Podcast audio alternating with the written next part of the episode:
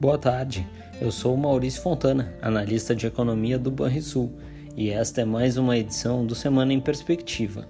Hoje é dia 31 de julho de 2023. A atividade econômica e a reunião do Copom devem ser os destaques da semana no Brasil. Na terça-feira, dia 1, será divulgado pelo IBGE a produção industrial de junho, com expectativa de alta de 0,1% na comparação mensal após a alta de 0,3% em maio. No dia 2, a FenaBrave deverá apresentar os dados de vendas de veículos em julho. Já no dia 3, o Comitê de Política Monetária, o Copom, do Banco Central, se reunirá para deliberar sobre a taxa de juros. Nossa expectativa é de redução em ritmo cauteloso, com um primeiro corte de 25 pontos base, agora seguido por reduções de 50 pontos base nas reuniões subsequentes, o que levaria a Selic a encerrar 2023 em 12% ao ano. Esse ritmo gradual de flexibilização pode se justificar pela gradativa desinflação notada nos preços no atacado, que parece influenciar o processo desinflacionário no Brasil e que, em conjunto com os efeitos defasados da política monetária, tem se refletido em medidas de núcleo, serviços subjacentes e preços livres em, em patamares agora mais claramente convergentes à meta de inflação estabelecida. Por outro lado, os avanços no campo fiscal e um cenário de desaceleração mais evidente da atividade econômica, global e doméstica, poderiam oferecer uma oportunidade para um contexto de cortes mais drásticos no juro à frente. No exterior, nos Estados Unidos, o destaque deverá ser o mercado de trabalho.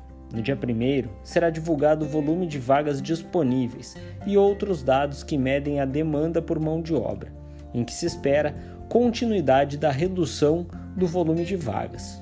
No dia 2, conheceremos o relatório de emprego do setor privado, com expectativa de avanço de 183 mil vagas em julho, aquém do observado no mês anterior. Finalmente, no dia 4, o governo americano publicará os dados oficiais do mercado de trabalho de julho, com expectativa de crescimento da folha de pagamentos do setor não rural, que pode registrar cerca de 180 mil vagas. Espera-se ainda um avanço do custo médio da hora trabalhada, de 0,3% no mês, mas com moderação na comparação interanual, de alta de 4,4% para crescimento de 4,2%. A taxa de desemprego nos Estados Unidos deve permanecer em 3,6%. Além disso, nos dias 1 e 3 de agosto, o Instituto de Gerentes de Oferta, o ISM, divulgará seu índice dos gerentes de compras, PMI, da indústria e do setor de serviços, respectivamente, para os quais se espera a continuidade da contração da indústria, com 46,8 pontos, e avanço moderado do setor de serviços, com 53 pontos. Na zona do euro, por sua vez, as maiores atenções cabem ao resultado do PIB e dados preliminares de inflação.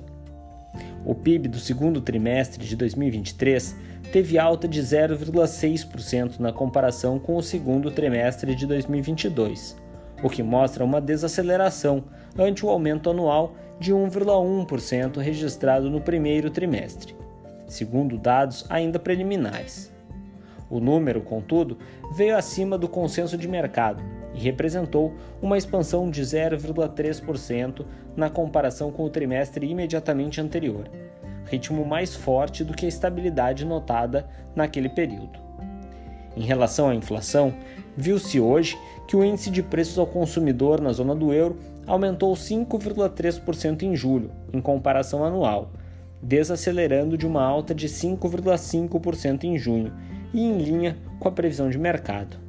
Entretanto, o núcleo do indicador, que exclui as categorias mais voláteis de alimentos e energia, subiu 5,5% em base anual, a mesma variação do mês anterior, e que ficou acima do previsto pelo mercado. Estes são os principais dados que devem movimentar os mercados ao longo da semana. Agora vamos aos destaques do mercado financeiro. No mercado, em meio às notícias menos favoráveis sobre a inflação na zona do euro, mas com mais um exemplo de resiliência da atividade, as bolsas operam sem direção clara nesta segunda-feira. Nos Estados Unidos, o índice futuro do SP 500 exibia até agora há pouco variação levemente negativa, recuando 0,08%, enquanto o índice alemão DAX encerrou o dia em baixa de 0,14%. Já entre as commodities, a cotação do petróleo tipo Brent sustenta o terceiro dia de alta consecutivo, em alta de 0,75% no dia, enquanto o contrato futuro mais próximo de soja, negociado em Chicago, segue em forte queda, recuando 4% em seu quinto dia seguido de perdas. Já o minério de ferro opera em alta modesta de cerca de 0,18% após registrar perdas expressivas de mais de 3% na madrugada. No Brasil, por sua vez, o Ibovespa se sobressai, com alta de mais de 1% nesta segunda-feira. No mercado de juros doméstico, as taxas de juros precificadas pelo DI Futuro têm queda firme em praticamente todos os vencimentos, com variações mais expressivas na parte intermediária e longa da curva. Por fim, no câmbio, nota-se breve desvalorização na cotação do real contra o dólar, com a moeda americana negociada em torno dos R$ 4,74, em alta de 0,14% no dia. Você ouviu o Semana em Perspectiva, um informe semanal do Banrisul que busca oferecer informações de qualidade sobre economia e mercado financeiro. Uma boa semana a todos!